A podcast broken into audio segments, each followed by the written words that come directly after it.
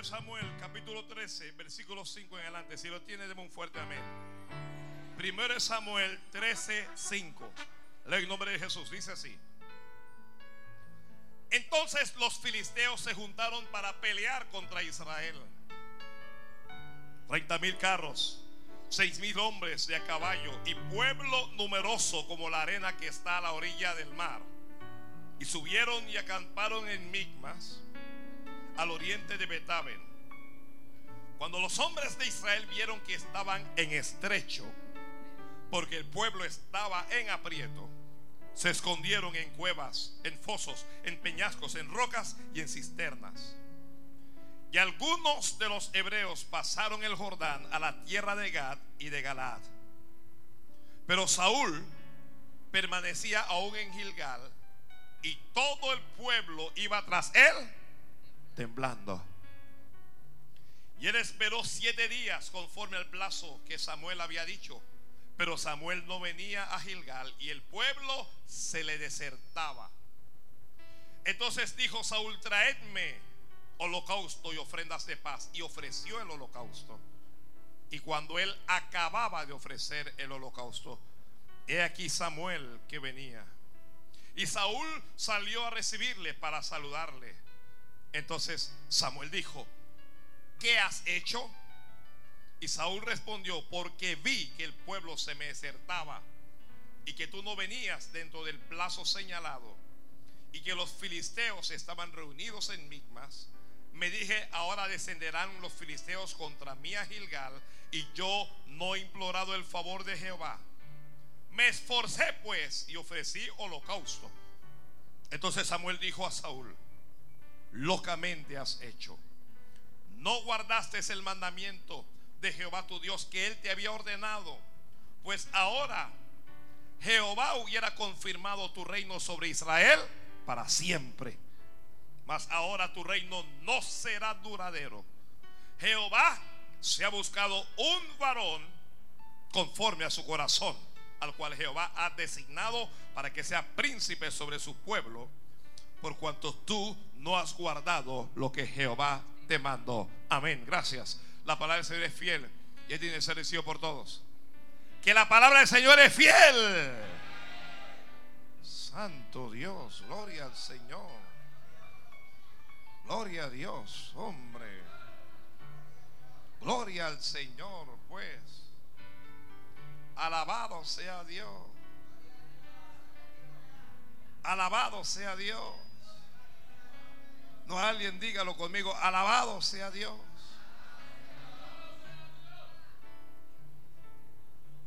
Gloria al Señor. Hoy vamos a hablar de la actitud correcta en los cristianos. Si usted quiere poner, solo ponga la actitud correcta. Gloria a Dios.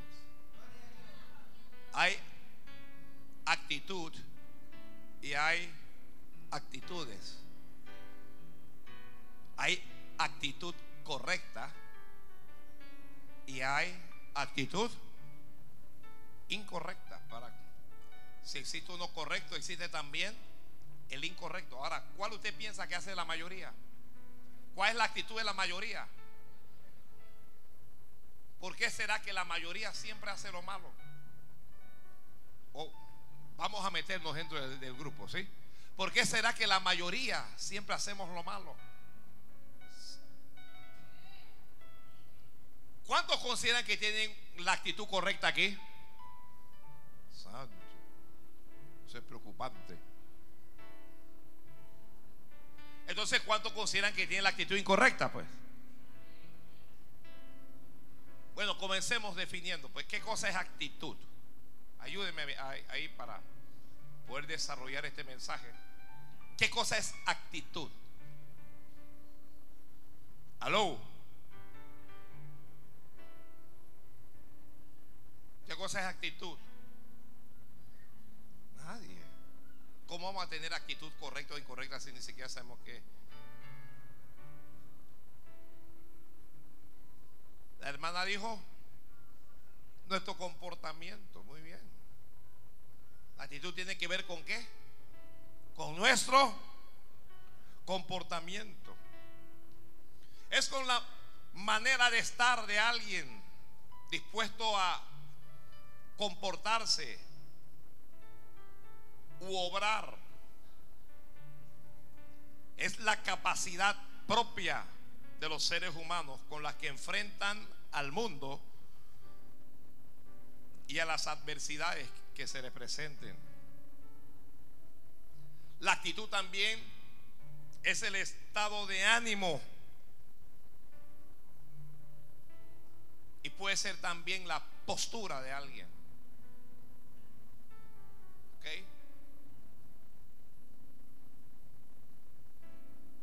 De manera que si hablamos de actitud estamos hablando de la forma de actuar o comportamiento o estamos hablando nosotros de la forma de enfrentar la vida o los obstáculos que éstas nos demanden. Y le dije finalmente que tenía que ver también con qué? Con postura. ¿Ok? Siempre que Dios envía una palabra, siempre que Dios habla, siempre que Dios hace un milagro, siempre que Dios actúa, actúa, habla o hace el milagro en beneficio de los hombres. Y el Señor espera de estos hombres, cuando digo hombres me refiero a los dos géneros, hombres y mujeres. El Señor espera que los hombres y mujeres reaccionen a lo que Él dice o a lo que Él hace.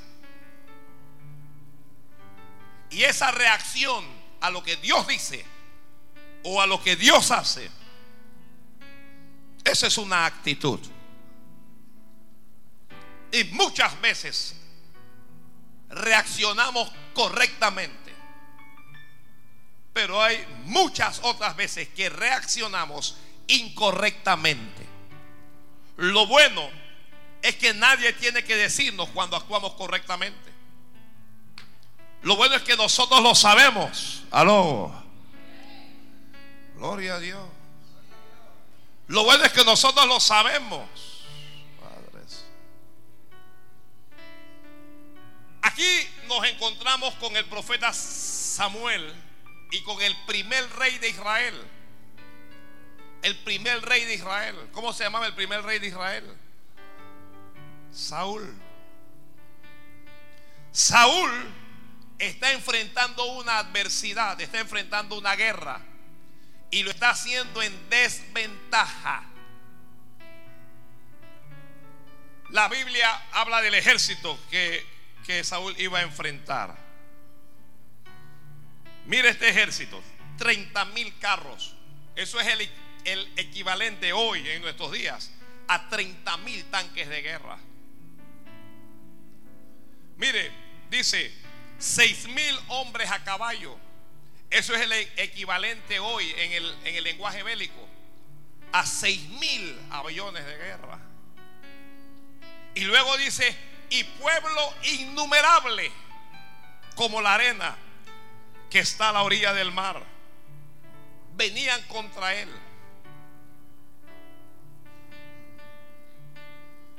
Hay que decir que antes de que esto ocurriera, ya Dios le había hablado a Saúl. Cuando lo ungieron, el día que lo ungieron, le habló Samuel y le dijo algunas cosas que iban a ocurrir y le habló de este evento. Y le dijo que durante aquel día él debería esperar siete días. Entonces, ¿qué había ocurrido antes? Antes de estar en aprieto, antes de estar en la prueba, ya él había recibido palabra de Dios. ¿Cuántos han recibido palabra de Dios aquí? Y si hemos recibido palabra de Dios, ¿por qué vivimos como vivimos? Pues, si ya Dios nos ha hablado, ¿por qué vivimos desanimados? ¿Por qué vivimos como arrastrando la manta? ¿Por qué vivimos como derrotados? le hablamos a la gente de Jesucristo, pero tenemos una cara de amargura que la gente nos mira al rostro y dice, si, si, si tener a Jesucristo y tener esa cara, yo, yo, yo, mejor, yo mejor me alejo de este. ¿Por qué no hay gozo en nosotros? ¿Por qué no hay esperanza? ¿Por qué si ya Dios habló, no vivimos en victoria? Aló, aló. ¿Por qué si ya Dios nos habló, no vivimos de una manera diferente? Gloria a Dios. Gloria a Dios. ¿Sabe por qué? ¿Sabe por qué? Que si sabe por qué. ¿Qué cementerio es este? ¿Dónde, ¿Dónde nos metimos? Solo en el cementerio la gente no habla. Que si sabe por qué. Por la actitud incorrecta. Porque hemos reaccionado a la palabra de Dios con duda, con incredulidad o con desdén. La primera actitud que es la correcta en la vida de todo creyente es la de la fe. La Biblia dice que sin fe es imposible agradar a Dios. Entonces cuando no hay fe, no hay actitud correcta. Si Dios te habla y tú no crees, no tienes la actitud correcta. No tienes la actitud correcta.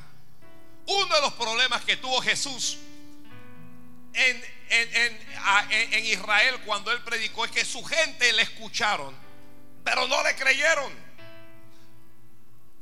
La gente decía, este no es el hijo de María, su padre no es José, ¿cómo que este va a ser el salvador del mundo? Escucharon sin fe. Tienes que creer a lo que Dios te dice. Dios envía palabra. Cuando Dios envía palabra, la palabra de Dios lo que está buscando, ¿qué, qué cosa es? Fe es un corazón que le cree a Dios. Si Dios te habla y Dios te dice que tú eres salvo, que ya Él perdonó tus pecados, que te lavó y te limpió con la sangre preciosa de Jesucristo, pero tú vives como el más vil de los pecadores y llevando la carga de un pecado que ya Dios te perdonó. Esa actitud es incorrecta. Y hoy estoy, estoy hablando de este tema, persiguiendo que la mayoría de nosotros comencemos a funcionar, comencemos a actuar y comencemos a comportarnos como Dios espera. Gracias. Gloria a Dios. Alguien diga gloria a Dios.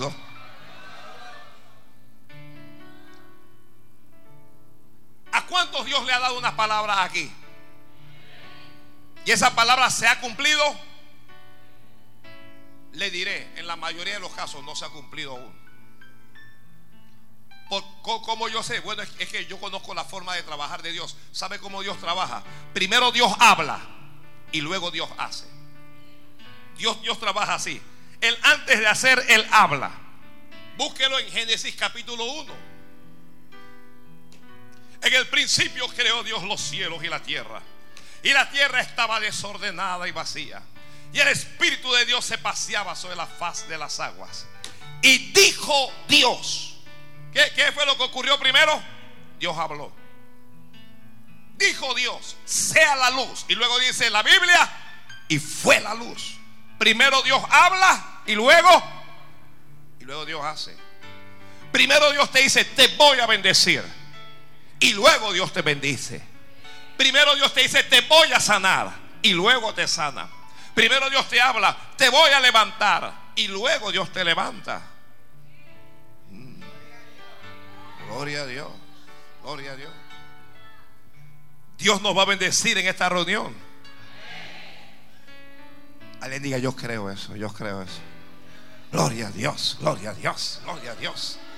Gloria a Dios, gloria a Dios, gloria a Dios.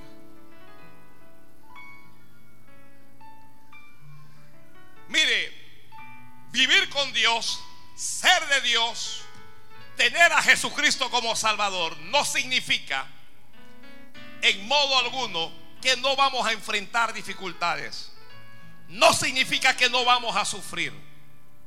No significa que no nos vamos a enfermar. No significa que no vamos a tener problemas en la casa, en el hogar, en el matrimonio. No significa que no nos van a despedir. No significa que no vamos a tener apuros económicos. Tener a Dios no significa que no vas a sufrir. No significa que no vas a tener pruebas. Lo que significa es que a pesar de todo eso, Dios va a estar con nosotros. Lo que significa es que al final del camino Dios nos va a dar victoria sobre todas esas cosas. Mucha gente viene a la iglesia esperando que eh, me metí a la iglesia. Así dicen. Ni siquiera dicen me entregué a Jesucristo.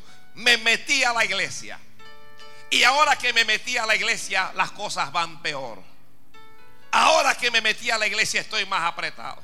Ahora que me metí a la iglesia, me despidieron. Ahora que me metí a la iglesia, la mujer me dejó. Ahora que me metí a la iglesia, el marido se fue con otra mujer. Ahora que me metí a la iglesia, la hija se embarazó. Oye, felicidades. Estás viviendo el evangelio correcto. Si alguien te engañó y te dijo, ven a Jesucristo y todo te va a ir bien. Y vas a vivir sin preocupaciones, y vas a vivir sin cargas, y vas a vivir sin luchas, y vas a estar como en un mar de leche, como en un paraíso echándote fresco. Esa persona le engañó. Jesucristo dijo, en el mundo tendréis aflicciones, dijo. Pero confiad, dijo, porque yo he vencido al mundo. Entonces, hay dificultades que vamos a enfrentar. Hay guerras que tenemos que luchar. Pero lo mejor es que Dios va delante de nosotros como poderoso gigante. Gloria al Padre, gloria al Padre. No, déselo fuerte si se lo va a dar. Eso, eso, no, eso no se hace así. La actitud correcta es alabar a Dios con fuerza. Tú vas a enfrentar enemigos, tú vas a enfrentar dificultades, tú vas a tener aprietos en ocasiones. Eso no significa que Dios no esté contigo. Lo que significa es que Dios está perfeccionando tu fe. Lo que significa es que tu fe está siendo probada. Lo que significa es que Dios está mirando para saber de qué tú estás hecho. Si es que crees o no crees. O si sencillamente eres una de esas personas que camina con Dios por conveniencia.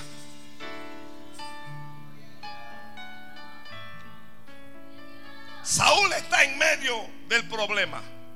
Él tiene un ejército, pero está en desventaja frente a los enemigos, él estaba en debilidad. Él era el débil y su enemigo era el fuerte. Pero dice la Biblia, diga el débil. No, eso no se escuchó en la radio. Diga el débil. Fuerte soy. Fuerte soy. Ya sé que soy débil. Ya sé que tengo debilidad. Pero también sé que tengo a Dios. Y como tengo a Dios, yo lo tengo todo. Como yo tengo a Dios, yo lo tengo todo. Como yo tengo a Dios, yo sé que Dios es el que me fortalece. Vamos a la guerra, vamos a la guerra. Estaba rodeado por los enemigos. La gente, dice la, la, Biblia, que Saúl iba al frente y la gente iba atrás. Él, ¿cómo iba la gente? Dígame, ¿cómo, diga cómo iba el pueblo de Israel?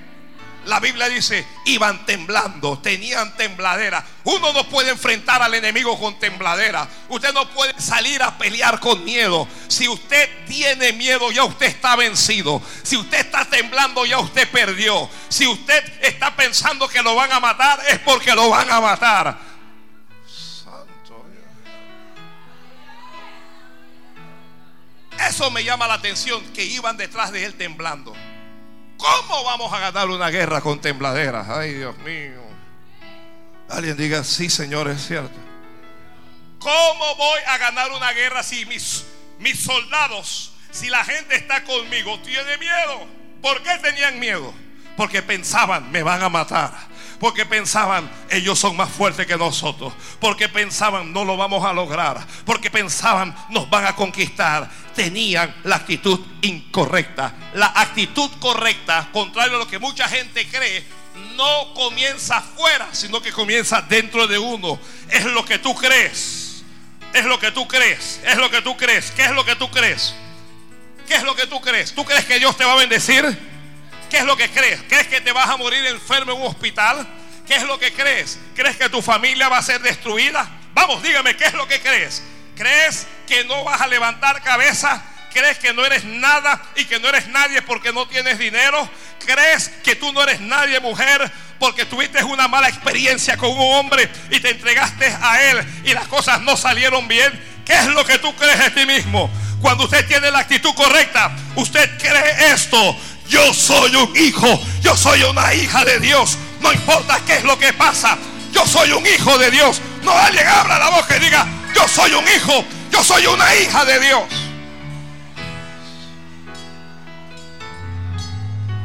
Tú eres un hijo de Dios. Oh, tú eres una hija de Dios. No eres cualquier cosa, ni eres un árbol tirado en el camino. Eres lo mejor de la tierra. Eres lo mejor que hay en este mundo. No me hables de tus títulos, no me hables de tus propiedades, no me hables de tus bienes. Háblame mejor de Dios. Dime si Jesús está en tu corazón. Y si Jesús está en tu corazón, entonces estás destinado a la victoria. Estás destinado a la salvación.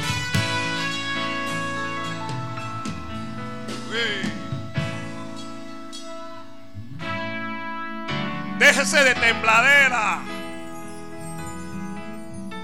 Déjate de tembladera. Dile al vecino, dile a la vecina, déjate de tembladera. Fuiste al médico y te dijo de que, oye, tú tienes un tumor y no sabemos si es maligno o si es benigno y entraste en tembladera. Déjate de eso. Ese tumor lo tienes hace rato y estabas viviendo bien.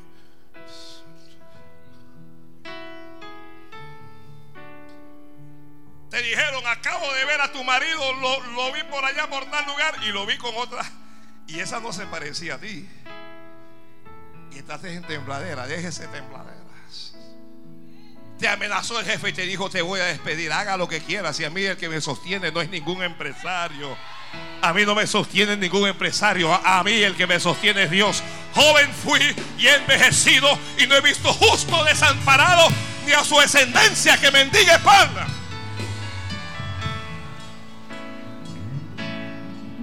Alguien te amenazó.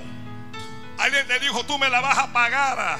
Te voy a hacer esto, te voy a hacer aquello. Y ese alguien es brujo, es santero, es hechicero. Y tú entraste en tembladera. Déjese de eso, hombre. Déjese de eso. Si Dios es por nosotros, ¿quién contra nosotros? Si Dios es por nosotros, ¿quién contra nosotros? Si Dios está de mi lado, ¿quién me va a hacer que a mí? A mí no me venga con cuento. Santo. Si usted va a ir a la guerra, vaya, pero vaya seguro de sí mismo. Usted no puede ir a la guerra deprimido. Yo, yo no entiendo esa cosa de que cristianos deprimidos. Que hay pastor es que está llorando porque está deprimido. ¿Y dónde está el Cristo de esa mujer? ¿Dónde está el Cristo de esa mujer? ¿Dónde está la palabra de Dios en ella? La Biblia no dice mayor es el que está en nosotros que el que está en el mundo. Aló. Hay cosas que ocurren que nos desaniman. Vamos, yo estoy clarito. Se te muere un, pariente y te desanimas, te lastimas, te hiere. Pasado de peso, estás gordita, pareces esto, pareces aquello, y ellos te van a criticar. Y entonces tú comienzas a actuar dependiendo de lo que la gente te dice esa es la actitud incorrecta. La actitud, la actitud correcta es que te pares frente a un espejo y que te mires de frente y tal vez te digas, qué bella eres. Como este hombre no puede ver tanta belleza. O tal vez sea sincero y diga, eres feo. De veras que eres feo. Pero aunque sea feo, eres un hijo de Dios. Hey. No me vengas a echar cuento. Yo sé quién soy y en quién he creído. Tú no estás derrotado, tú no estás destruido, tú no estás acabado. Ahora es que Dios va a comenzar contigo a levantarte.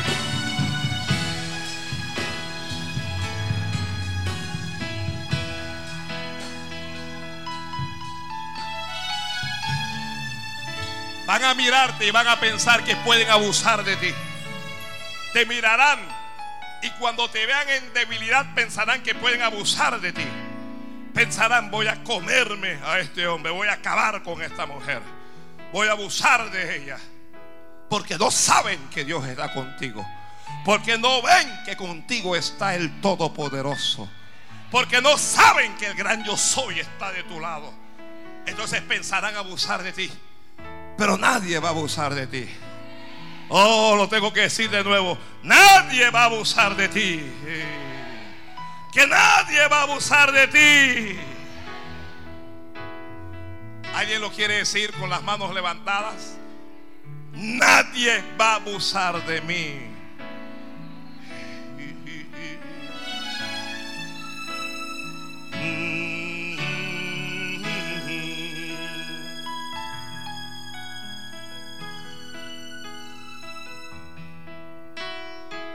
Nos sentimos bien cuando estamos acompañados. Nos sentimos bien cuando hay multitud con nosotros. Nos sentimos bien cuando con nosotros están nuestros familiares. Cuando con nosotros están nuestros amigos. Si vamos a la guerra, nos sentimos bien en la compañía de otros soldados. Cuando hay muchos soldados, nos sentimos mejor, pero tenemos una mala actitud. Porque esa confianza que nosotros profesamos lo hacemos en base a los hombres y no en base a Dios. Santo Padre. La Biblia dice cuando los hombres de Israel vieron que estaban en estrecho, porque el pueblo estaba en aprieto. ¿Cómo estaba el pueblo? ¿Cómo estaba el pueblo? En aprieto. ¿Hay alguien que está en aprieto aquí? ¿Alguien está en aprieto aquí? Este mensaje es para ti, entonces. Sí. Este mensaje es para ti. El pueblo estaba en aprieto. Pastor, ¿y cómo eso estar en aprieto? Bueno, es cuando uno está apretado, hermano. Cuando no alcanza para lo que uno quiere hacer. Cuando uno no se puede mover. Y quiero hacer, pero no puedo hacer. Y quiero comprar, pero no puedo comprar. Y quiero actuar, pero no puedo actuar. Y no puedo porque no estoy en condiciones ventajosas. Estoy en desventaja. Esta era la condición del rey Saúl. Estaba en desventaja. Cuando el pueblo se vio en aprietos, dice la Biblia, se escondieron. Se escondieron en cuevas. Se escondieron en fosos se escondieron en peñascos, se escondieron en rocas y se escondieron en cisternas. Se escondieron. Los que están escribiendo, nadie va a superar un problema sin enfrentar ese problema. Cuando estás en aprieto no es hora de esconderte. No es el momento de esconderte. No es el momento de esconderse, es retroceder. Esconderse es evitar, evitar enfrentar tu realidad.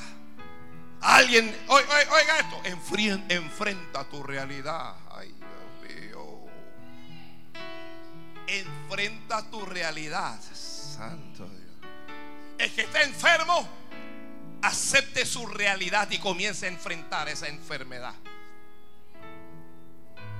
El que tiene problemas de matrimonio que que el marido no te ama, que la mujer no te ama. Si no te ama, enfrenta tu realidad. Acepta tu realidad. Si, si tú no tú tienes que estar mendigando amor a nadie. Ay, Dios mío. Usted no sabe, mire, no sabes todo lo que Dios te ama. Por eso es que andas mendigando amor, pero enfrenta tu realidad. Y cuando tú aceptas tu realidad, que Él dice que Él no me ama a mí. Pero primero te tienes que amar tú misma antes que te amen los demás. Oh, gloria a Dios. ¿Qué cosa acaba de decir ese pastor? Ámate primero tú mismo. Luego entiende esto, aunque nadie te ame en este planeta, Dios te ama. Aunque no te ame tu marido, no te ama tu mujer, no te ama tu padre, no te ama tu madre, no te ama nadie, pero Dios te ama. Dijo Dios, ¿acaso se olvidará la mujer de lo que dio a luz? Pues aunque ella olvide, yo jamás me olvidaré de ti.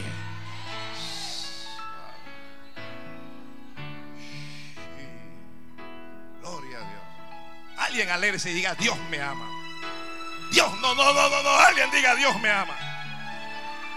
No, alguien diga, Dios me ama, en serio. Dígale que está lo suyo, Dios te ama. Yo no sé quién más te ama, pero yo estoy seguro que Dios te ama. Gloria a Dios. No, alguien diga, amén, pastor. Alguien dígame, eso es de Dios. Yo, yo sé que Dios me ama. Yo sé que Dios me ama.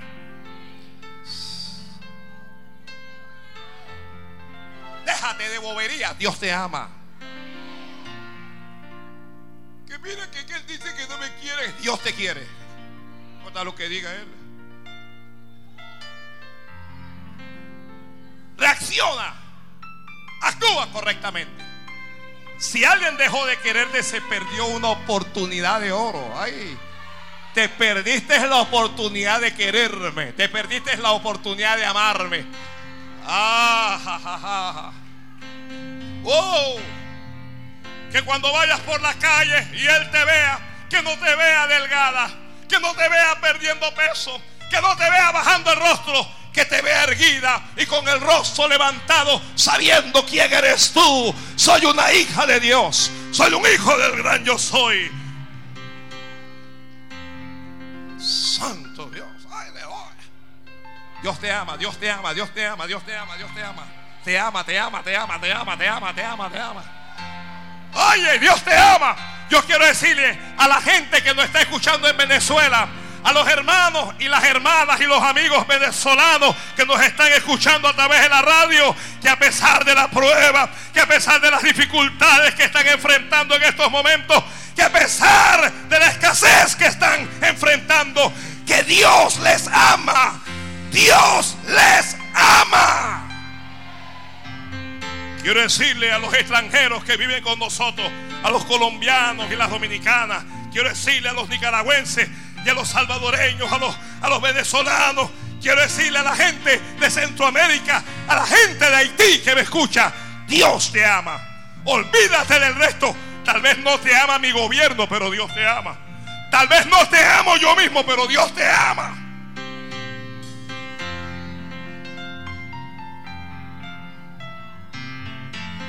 Alguien diga, Dios me ama. dilo con entusiasmo, Dios me ama. Oh, oh, oh, Dios me ama. Cuando pienso eso, me vuelvo loco. Como dice el pastor Dunga, cuando pienso eso, me vuela la cabeza saber que Dios me ama. Usted sabe, yo veía a un, a un, a un anciano predicar. Lo veía negro, quemado pobre, arruinó y se subía al bus y, le decía a la gente, yo les voy a decir algo, le decía. Yo quiero, yo quiero decirle algo a todos ustedes. Ustedes me están viendo aquí. Yo no he ido a sexto grado, yo no me he graduado. Y ustedes, ¿cómo me ven ustedes? Soy feo, ¿verdad? Les decía, sí, yo sé que soy feo, pero les diré que Dios me ama, le decía. Ay, Dios mío.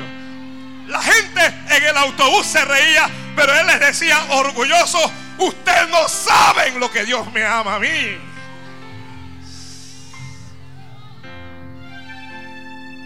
Santo Dios, bendiga a Dios. Alguien abra la boca. Alguien abre tu boca. Dios te ama, Dios te ama. No sé lo que estoy diciendo, pero te lo estoy diciendo. Tengo que decirle a alguien, para Dios eres importante. Oh, Dios no te dejará, no te desamparará, no te abandonará. No, no. Dios te levantará con misericordias nuevas. Dios te levantará con misericordias nuevas. No sé por qué estás enfrentando esa prueba. No sé por qué estás enfrentando ese quebranto. No sé, no sé por qué estás llorando. Pero no te desesperes. No te desesperes. Hago un alto. Alguien me está escuchando y se iba a matar e iba a acabar con su vida. Pero haz un alto porque te estoy hablando que Dios te ama y que las cosas van a cambiar. Oh. bendigo, varón. Oh. Y, eh, Tienes necesidades, no tienes dinero para pagar el colegio a los muchachos. No tienes dinero para pagar la mensualidad de la casa. No tienes dinero para hacerte la operación. Pero tienes a Dios. Dios te ama. Dios te ama y Él va a hacer algo por ti. Él va a hacer algo por ti. Dios va a hacer algo por ti. Él no te dejará. Él no te desamparará. Él no te va a abandonar. Él no va a esconder el rostro de ti. Él va a hacer algo especial. Él va a hacer algo por ti. Oh, Él va a traer sanidad en sus alas. Él va a traer respuesta y recursos. Él va a traer ayuda del cielo. Ayuda milagrosa. Dios vendrá y hará algo por ti.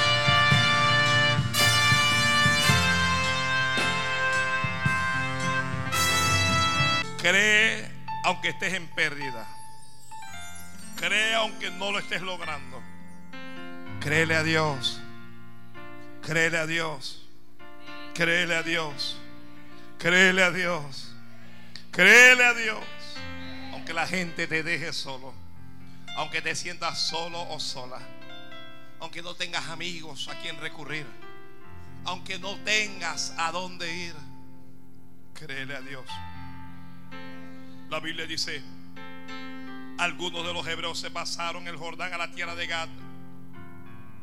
Saúl al principio tenía la actitud correcta. Hay gente, oiga esto, hay gente que tiene la actitud correcta, pero luego lo que la mayoría hace les, les provoca salir de esa actitud.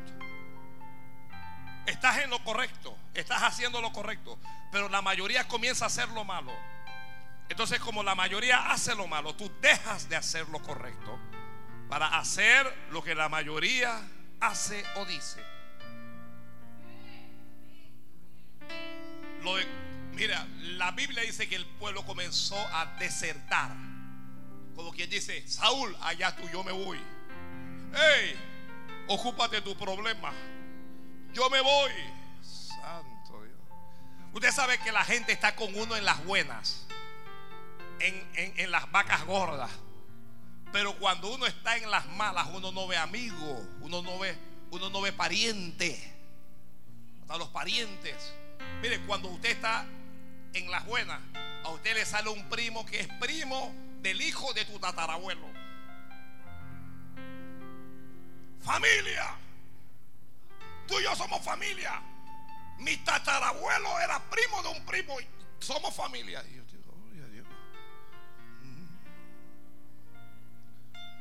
Pero cuando usted está en las malas, usted no ve primo, no ve sobrino, no ve tío. Y muchas veces uno no ve hermanos. Y otras veces uno no ve ni padre ni madre. Ay, Dios mío. Ay, Dios mío. A veces cuando usted está en problemas, usted no ve marido o no ve mujer. Miren, hay unas mujeres malucas. ¿Me permiten hablar mal de, de Yo cuando pienso en la mujer de, de Job, esa mujer era maluca. Ella vivió en la buena y mientras estuvo en la buena, ella fiel a Job. Pero cuando Job entró en las malas, cuando lo perdió todo, cuando le dio sarna, va y lo mira y dice que todavía retienes tu integridad, maldice a Dios y muérete. ¿Qué clase de mujer es esa? hay, hombres que son perversos, pero esta mujer era maluca. Varón, que tu mujer te, te, diga un día, pero cuando estás limpio, ¿ah? mientras tienes plata es papi, papi, aquí, papi. Ay, papi, ¿te gusta esto, papi? Ay. Pero cuando estás limpio, ella te mira y te dice, ve acá, muérete. Cuando te vas a morir. ¿Qué clase de mujer es esa, varón? Eso te deprime más. Porque mi amor, Dios mío, mi amor, el amor de mi vida. Eso te deprime más. Ya, y si te ponen un bolero, dije, no, mejor no digo nada de bolero.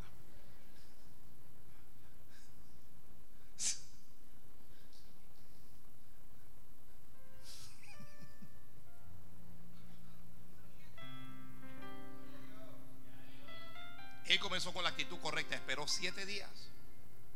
El profeta le dijo, espera cuánto, espera cuánto, cuánto es que tiene que esperar tú. La primera actitud correcta es fe, la segunda actitud correcta es obediencia. Haz lo que Dios te dijo, haz lo que la Biblia dice y te irá bien. Gloria a Dios, gloria a Dios, gloria a Dios. No, alguien diga gloria a Dios. Le dijo, espera siete, le esperó siete. Pero se desesperó. Actitudes incorrectas, incredulidad. Escriba rápido. Actitudes incorrectas, dudas. Actitudes incorrectas, temores. Actitudes incorrectas, desesperación. Actitudes incorrectas, hacer lo que los demás dicen o lo que los demás hacen. ¿Escribió? Actitud incorrecta, desobediencia.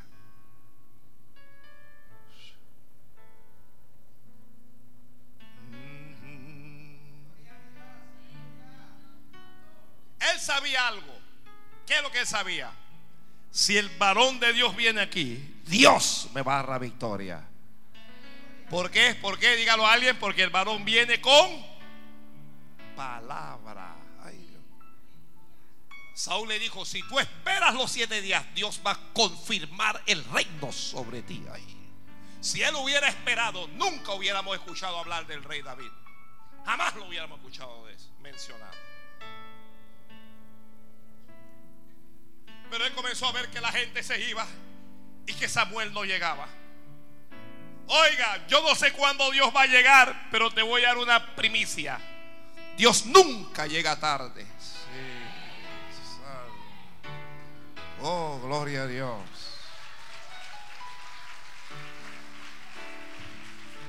Esto es para los apurados, no te apures. No, pero lo que pasa es que ya yo tengo tantos años que yo estoy que la gente dice, deja que la gente diga lo que sea. Cuando tú tengas un infierno, la gente no se va a meter ahí.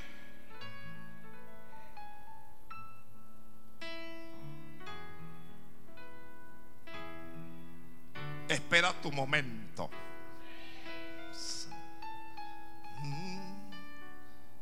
Mientras él estaba siendo traicionado, mientras él estaba en aprietos, mientras él estaba, parece que en pérdida, por allá lejos venía caminando, venía caminando el anciano. Pero tú tienes que entender, alguien tiene que entender que Samuel no es un hombre joven, que Samuel representa la palabra y que la palabra la palabra salió de la presencia de Dios, pero la palabra va a llegar a ti. Esta es una palabra vieja, pero poderosa. Yo quiero que alguien se ponga a pensar en aquel anciano, ochenta y tantos, noventa y tantos de años, y llega y, está cansado el anciano. Y el anciano está por allá y que Dios, ya yo no puedo más. Pero entonces Dios le habla y dice que, oye, levántate porque allá está Saúl que te está esperando. Allá tienes que ir a bendecirlo. Allá tienes que ir a ungirlo. Lo, lo, tienen lo tienen acorralado. La gente lo ha abandonado. Vamos, Samuel, que te doy fuerza. Y el anciano comienza a salir ahí. Y el anciano paso por paso. Tú sabes cómo es que la bendición está llegando a ti. La bendición va con calma. Tú estás apurado, pero la bendición va tranquilita allí. Tú estás desesperado, pero la bendición. Lo importante que es, lo importante es que tu bendición va lento pero seguro y te va a llegar en el plazo señalado. Wow. Wow. Si Dios dijo siete, son siete. Si Dios dijo que te va a bendecir, Él te va a bendecir. Si Dios dijo que Él va a romper algo, Él lo va a romper. Si Dios dijo que Él va a levantar algo, Él lo va a levantar. Si Dios dijo que te va a sanar, tú vas a ser sano. Mantente creyendo. Manténgase creyendo. Vamos para Facebook. Para Facebook.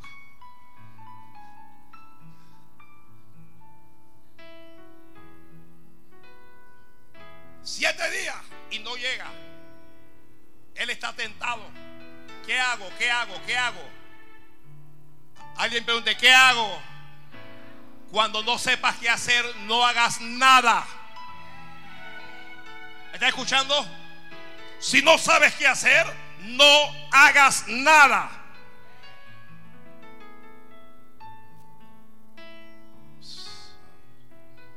¿Qué hago? Voy a la financiera. ¿Qué hago? No vayas a la financiera. Mira la cara de susto que tiene el hermano y que, cómo sabe eso.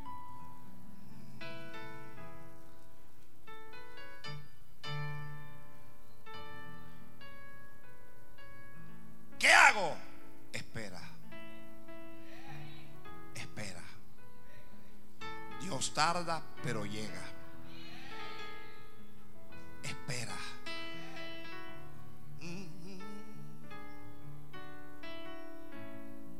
Él dijo, traigan el holocausto. Él no es sacerdote, él no es profeta. Él no tiene orden de ofrecer holocausto. Pero entonces hace lo que Dios no le dijo. Escriba, cuando yo hago lo que Dios no me dijo que hiciera, actúo incorrectamente.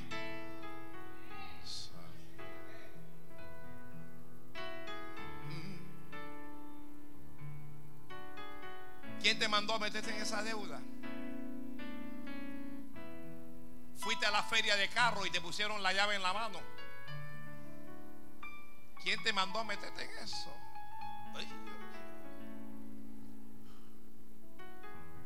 ¿Quién te mandó a pedirle al Indostán? ¿Quién te envió a pedir prestado? ¿Quién te mandó donde el, el macumbero? ¿Qué haces tú consultando con brujos? Si eres hija de Dios, ¿quién quiere que se te meta el diablo?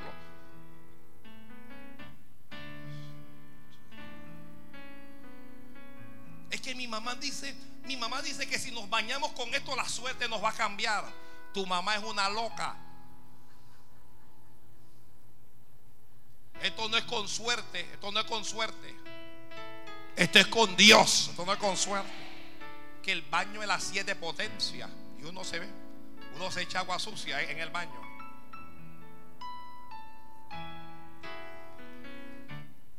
Te vas a bañar con esto y en el baño vas a dar 50 vueltas ahí mismo. terminas mareado y te caes en el baño. ¿Por qué te ocurrió? Dígalo a alguien. ¿Por, ¿Por, qué le pasó? Por idiota.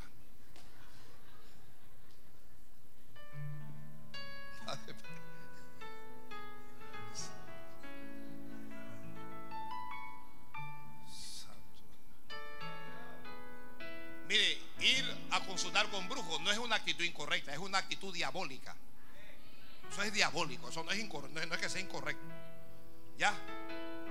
Y a, a, consultar con, con babalao, eso es diabólico, eso no es que sea incorrecto, eso es del diablo.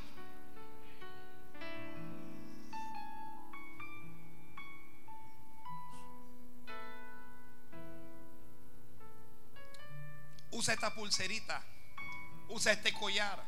Lleva este, este, amuleto siempre en la cartera. Tú vas a botar los amuletos esos que traíste aquí, los vas a botar. Eso no le va a servir. Eso no le va a servir. Usa la palabra de Dios. Usa la palabra de Dios. Alguien amén. Traigan el holocausto. Y él ofreció el holocausto. Y apenas acababa de ofrecer el holocausto. ¿Quién que se apareció? Ah, la Biblia dice que él acababa, apenas acababa cuando hizo así. ¿Quién que venía el viejo? Oye, tu bendición viene. No la dañes, no la dañes porque tu bendición ya viene ya. Santo. Santo Dios.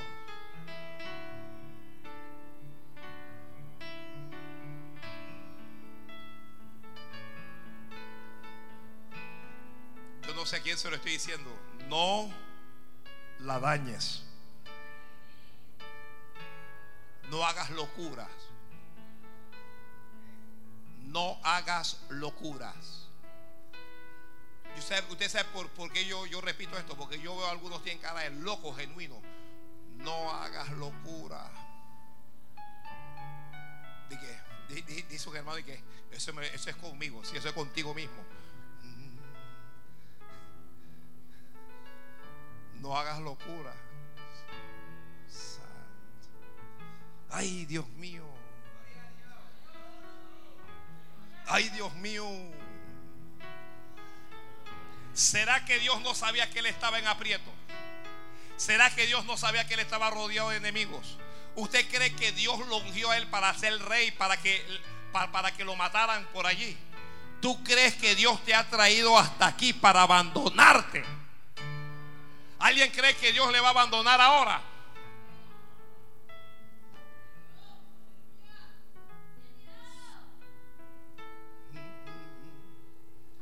Samuel se apareció y cuando lo vio estaba pálido.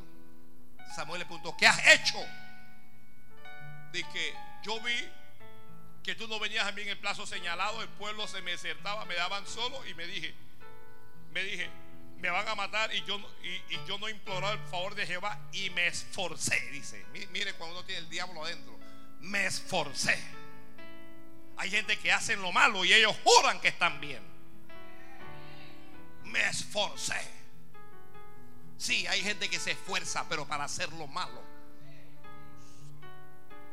Me esforcé y ofrecí el holocausto. ¿Sabes lo que le, le dijo Samuel? Locamente has hecho. Le dijo, eres un loco. Hubieras esperado y Dios hubiera confirmado el trono sobre toda tu casa, dice, por siempre. Pero ahora tu reino no será duradero, Santo Dios. La actitud correcta, número tres. Paciencia. Espera. Espera. Usted sabe cuánta gente están en problemas por, por apurados. Santo. Hay pastores que yo no sabía que ella era así. Bueno, yo no sé si lo sabía o no lo sabía. Pero ya ese paquete es tuyo. Ese es tu mujer. Ahora te la aguanta. Es que yo no sabía que él era así. Pero estabas apurada, ¿verdad? Tenía el apuro, tenía el apuro. El pastor que aguanta, que espera. Y tú estabas apurada. Que, ay, que yo lo amo. Que yo, que ya el Señor me, me dio cuatro señales. aguanta ahora. El pastor no quiere que yo sea feliz. Yo quiero casarme, no me da que me case. Te la aguantas.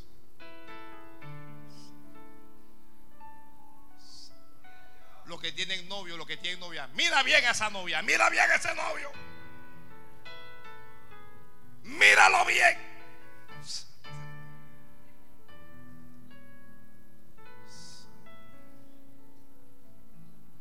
Está la casa y que amén.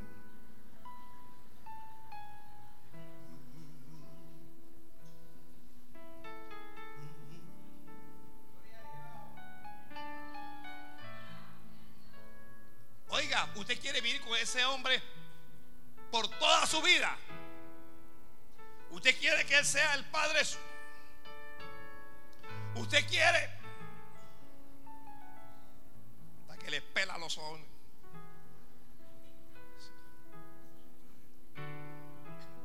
Segura. Y tú seguro Los pelados de ahora están dañados. No sé qué le pasa a estos pelados de ahora. Estos muchachos.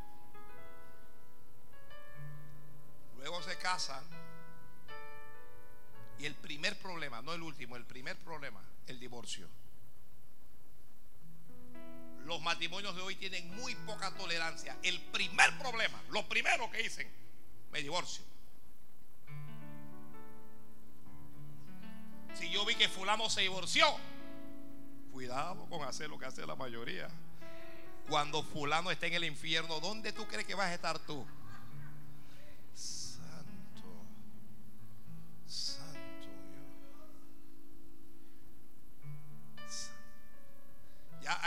Alguna mujer como, yo, yo, yo, yo sé, ya ya murió, ¿no? una actriz muy famosa, Elizabeth Taylor, se casó como 10 veces. Dios mío, ¿cómo una mujer puede tener tanto? Este no funciona, este no funciona, este no funciona.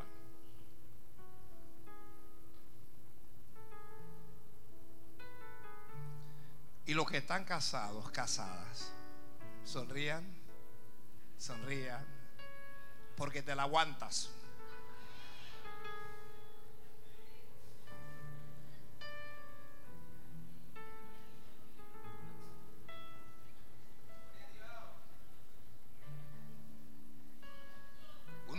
Hacerlo aunque sea hipócritamente.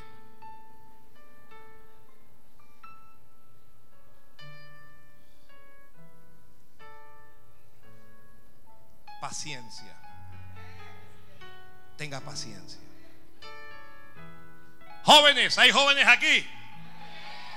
Paciencia. ¿Para qué va a estar teniendo novio si no tienes ni cédula? ¿Qué es lo que tú crees que ese muchacho quiere hacer? ¿Ya? Los muchachos ahora son como panaderos. Les, gusta estar con la masa en la mano.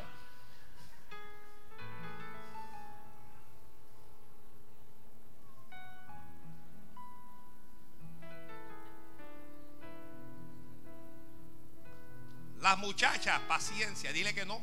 Ay, pero me gusta, dile que no. Pero me gusta. Que no.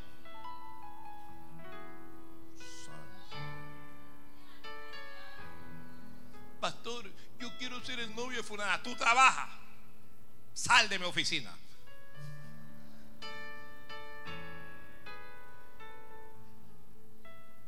Lo que quieres es, tú, eres un vago. Ah. Quiere embarazarme a la muchacha y, no, no, no tienes dónde caerte muerto. Los noviazgos de ahora no, los noviazgos cristianos salían antes y hablaban de que del Salmo, del Salmo 21 y hablaban del Salmo 150 y se sentaban y las muchachas tenían una faldota y ahora las faldotas tenían como cuatro pantalones. Ahora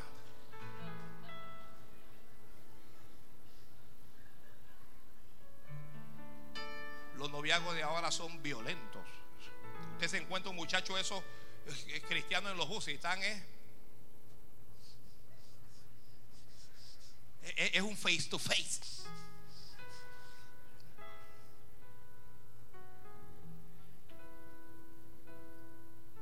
Paciencia. ¿Cuántos quieren ser pastores? ¿Los pastores? Paciencia. Esto no es como soplar y hacer globo. La gente se para y dice, yo quiero ser como este pastor. Yo un varón se acercó a mí, pero de corazón me dijo, pastor, yo quiero ser como digo, padre, ayúdalo. Ayúdalo. Ni siquiera sabe lo que está pidiendo. Este es el trabajo más honroso que hay. Pero esto no es fácil. Usted va a llorar.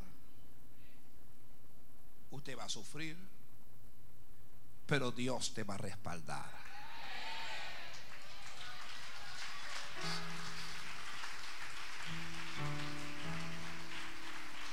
Los que están comenzando un, negocio, oiga, los negocios no comienzan a ganar al día siguiente.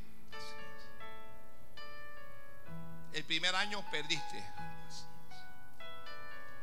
El segundo año perdiste. Yo voy a cerrar este negocio. La actitud correcta, número cuatro, persevera. Paciencia es esperar, perseverar es mantenerse o insistir. Persevera.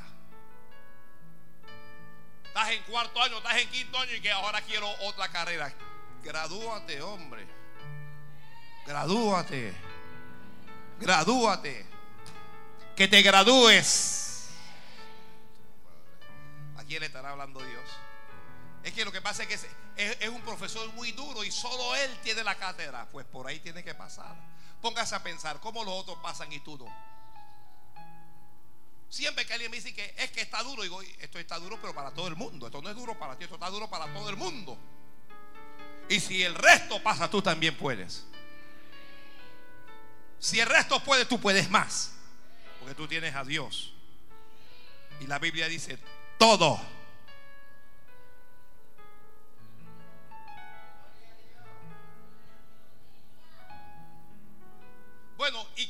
pastor, cuando realmente esperamos y perseveramos y todo, y nos golpean y nos lastiman, ¿cuál es la actitud correcta? Dígalo a alguien. Cualquiera que te hiera en una mejilla, póngale también.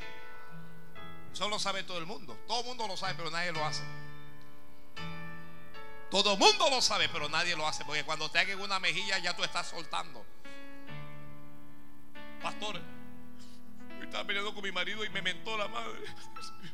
Hermana, ¿y usted qué hizo? Le menté a él también. Mala, tú eres una cristiana. Eres una cristiana, tú no puedes estar mentando madre. Ya Dios te lavó, Dios te limpió. De una misma fuente no sale agua dulce y agua, agua salada. O eres de Dios o no eres de Dios. ¿Y usted qué quería que yo hiciera? Póngalo a esa mejilla.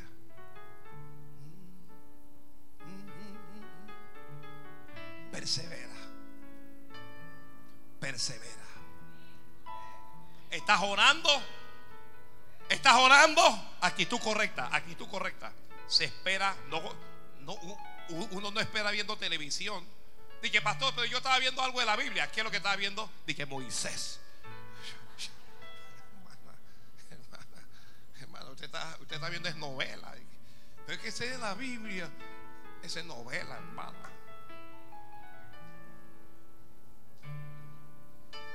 Espera orando. La actitud correcta de todo cristiano es esta.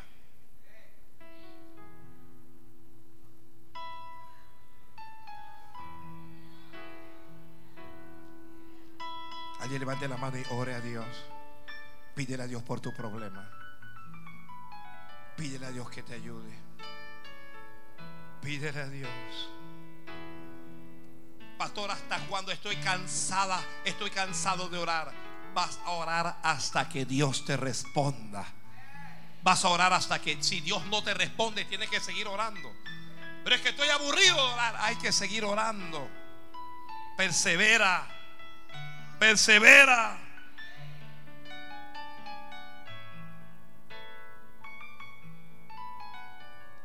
Job.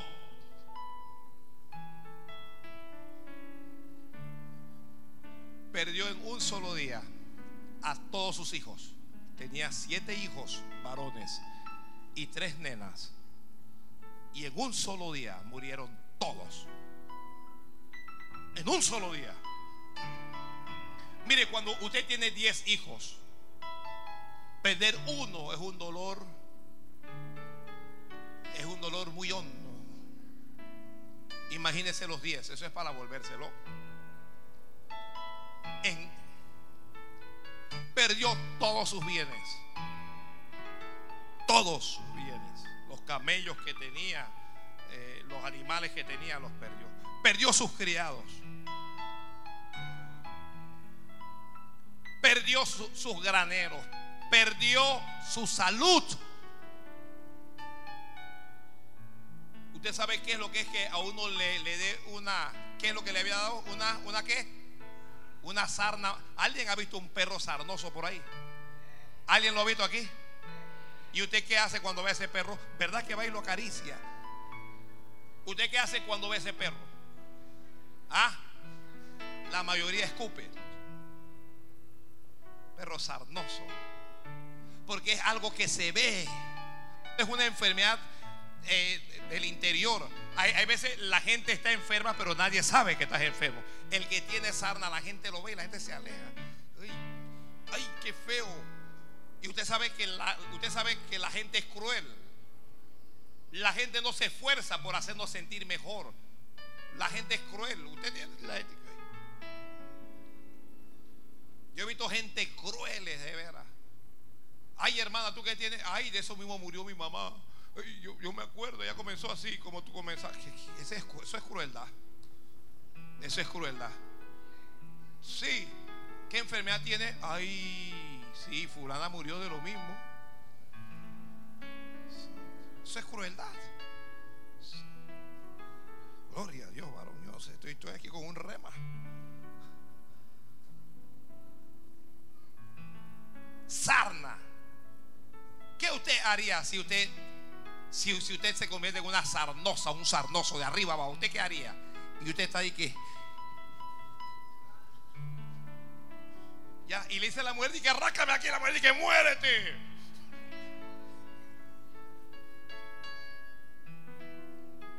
¿Qué usted haría?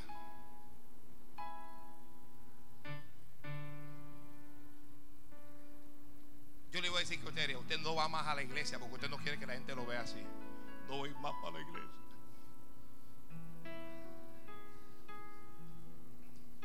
La mayoría no oraría, comenzaría a echarle la culpa a Dios. Usted se metería en un conflicto con Dios.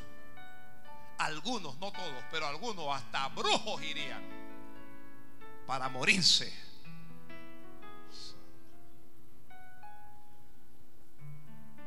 Job no maldijo a Dios. Él dijo, desnudo salí del vientre de mi madre, desnudo volveré allá. Jehová dio, Jehová quitó. Alguien dígalo en voz alta. Sea el nombre de Jehová bendito. Job dijo, aunque él me matare, aunque Dios me mate, en él esperaré. Alguien diga a Dios, yo, la actitud correcta es esa. Espera en Dios. Estoy esperando que alguien diga, sí, Señor, espera en Dios. Espera en Dios.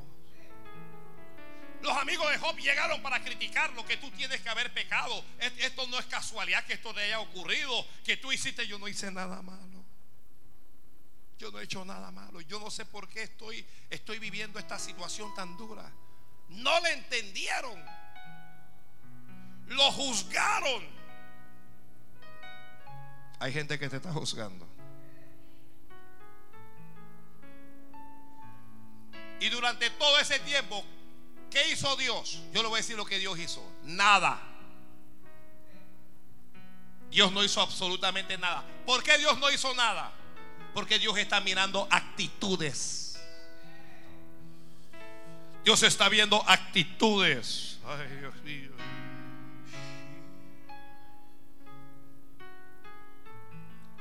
Job se arrepiente de haber nacido mal. Dice el día en que nació Pero nunca, nunca, nunca le da un, le atribuye responsabilidad a Dios.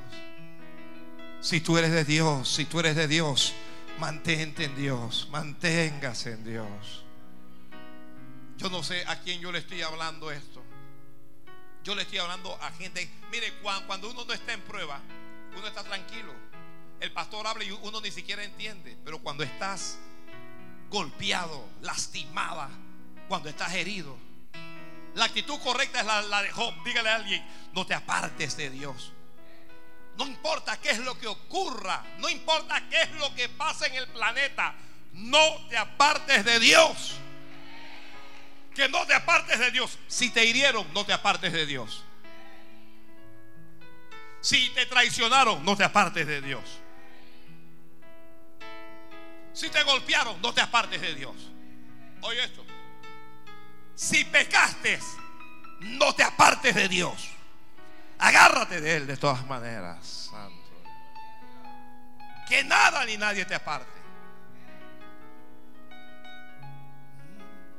Perdiste, no te apartes de Dios. Desempleada, no te apartes de Dios. Con cáncer, no me aparto de Dios.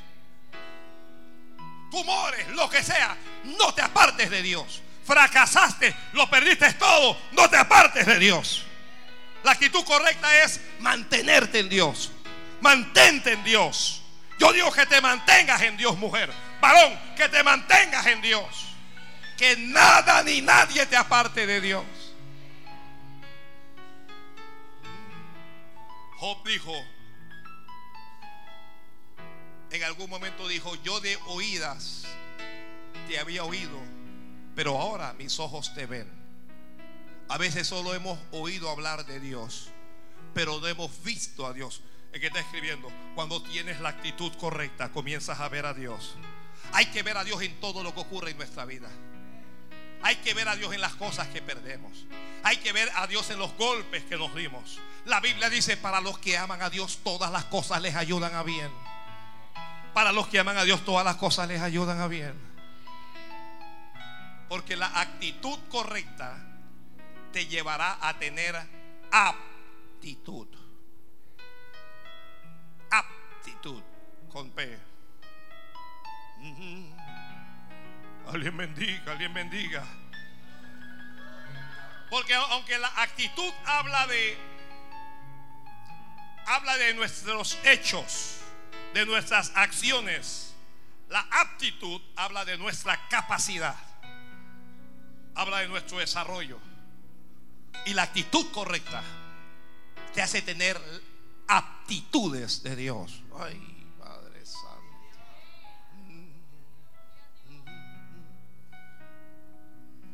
Un hombre que comenzó con una mala actitud, pero que terminó con la actitud correcta. Con esto termino. Sansón. ¿Quién era Sansón? Dígalo a alguien. ¿Hay algún niño aquí? ¿Quién era Sansón? El hombre más fuerte que ha existido jamás sobre este planeta. Eso de Superman, eso, es, un, eso, es un chiste de Hollywood. Eso es, eso es Superman y esa cosa, eso lo inventaron los homosexuales allá en Hollywood para burlarse de la historia verdadera de Sansón.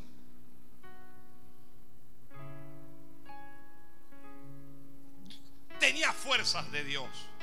Tenía tanta fuerza que ya él no dependía de Dios. Hay gente que cuando se hace fuerte, yo he visto a gente quebrada, arruinada y buscando de Dios y orando. Y cuando Dios los bendice, comienzan a apartarse. Comienzan a demostrar a Dios que ya ellos no dependen de Dios. Ah, ya yo no dependo de Dios. Yo dependo del préstamo del banco. Yo, yo dependo del amigo o del pariente en el gobierno. Yo dependo de mi propia capacidad, de mi propia inteligencia. Cuidado. Cuidado. Los que viven así serán serán aleccionados por Dios. Jesús dijo, sin mí nada sois y apartados de mí nada podéis hacer. Cuidado cuando tú tienes un par de reales y sientes que por tener un par de reales o por tener algún cargo o algún puesto ya estás sobre el nivel y ya no necesitas a Dios. Cuidado, cuidado, dígale a alguien, cuidado. Tenía fuerzas y vencía a sus enemigos. Se acostaba con, con mujeres impías. Tomaba prostitutas. Se iba con prostitutas se enamoró de una mujer pagana de otro pueblo. Los padres le dijeron, oye Sansón, pero en Israel hay, hay, como le digo, en Israel hay muchachas buenas. ah, no, pero yo, yo no sé por qué, pero los que son como Sansón nunca quieren a las muchachas buenas, quieren a las diabólicas que están allá afuera.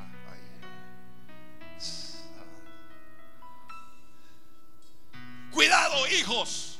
Cuando tu padre y, tu madre te hablan y te dicen, oye, ese no, apártate, aléjate, sepárate. Y tú estás diciendo, oh, eh, tú no te metas en mi vida, tú no te metas en mi vida. Ya tú elegiste, déjame elegir a mí. Ay.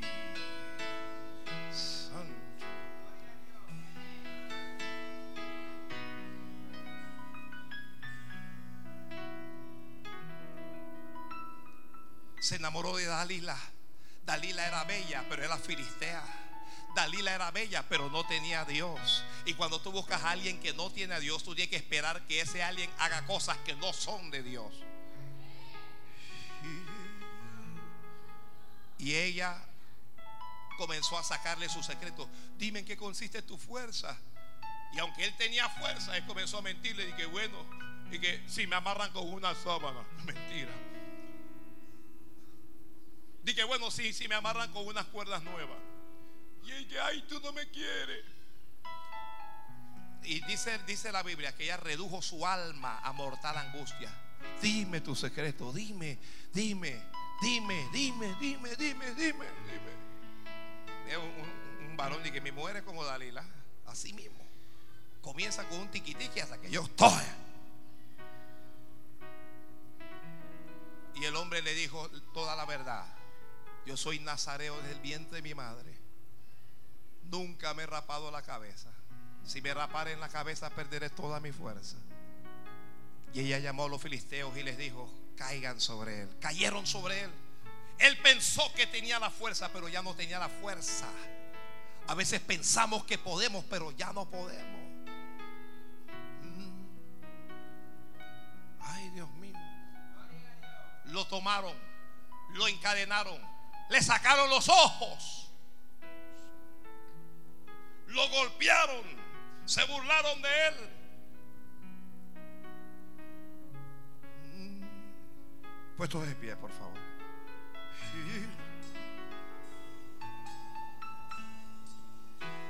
Sansón sabía, estoy en este problema por no haberle hecho caso a mis padres. Estoy en este problema por no haber hecho caso a mis autoridades. Me he metido en este problema. Me han sacado los ojos, Señor. Iban a celebrar una fiesta y dijeron, tráiganos a Sansón para que nos divierta, para que nos alegre. Y sacaron al hombre más fuerte del mundo y lo llevaron encadenado. Y la gente le arrojaba de todo, lo insultaba, le escupía, se caía y se levantaba Sansón. Él sabía que la derrota era por la actitud incorrecta. Pero en algún momento Sansón recordó los consejos de su madre. En algún momento Sansón recordó que mamá le decía cuando estés en problemas, ponte a orar. Pídele a Dios. Pídele perdón a Dios y Dios te perdonará. Y Sansón oró al Señor y dijo, Señor, actitud correcta. ¿Cuál es la actitud correcta? Cuando nos equivocamos, pidamos perdón a Dios. Cuando nos equivocamos, pidámosle a Dios una nueva oportunidad. Señor, te ruego que me devuelvas mi fuerza solo esta última vez para que yo tome venganza por mis dos ojos sobre los filisteos. Y cuando tú tengas la actitud correcta, la actitud correcta abre el cielo. La actitud correcta abre el cielo. La actitud correcta obtiene ayuda. La actitud correcta obtiene ayuda. ¿Me está escuchando alguien? ¿Alguien está escuchando esto? La actitud correcta marca la diferencia. La actitud correcta te capacita. La actitud correcta hace que tu fe se desarrolle. Devuélveme tu fuerza, Señor. Alguien dígale a Dios, devuélveme tu fuerza. Y Dios le dio fuerza de nuevo. Dios vio la actitud correcta y le respondió. Aquí el que se equipó, el que se equivocó, arréglese hoy. No lo dejes para mañana. Hazlo hoy. Y Sansón tomó tomó venganza de sus enemigos y mató a muchos filisteos. Concluyo con esta pregunta. ¿Cómo puedo tener la actitud correcta si no sé que estoy en lo incorrecto? Si no sé que estoy mal. A veces estoy mal y no lo sé. A veces pensamos que estamos bien porque no fornicamos, porque no adulteramos, pero hablamos de todo el mundo, murmuramos en las autoridades, hablamos, le robamos a Dios. Tenemos odio en el corazón, rencores, mentimos. La única manera de tener la actitud correcta es corrigiendo lo incorrecto. Y yo quiero orar yo quiero orar por cualquier hermano, por cualquier hermana que me diga, pastor. A partir de hoy yo tomo la actitud correcta. Porque la actitud correcta se logra en el altar. Si alguien quiere pasar, este es su momento, por favor. Este es su momento. Este es tu momento.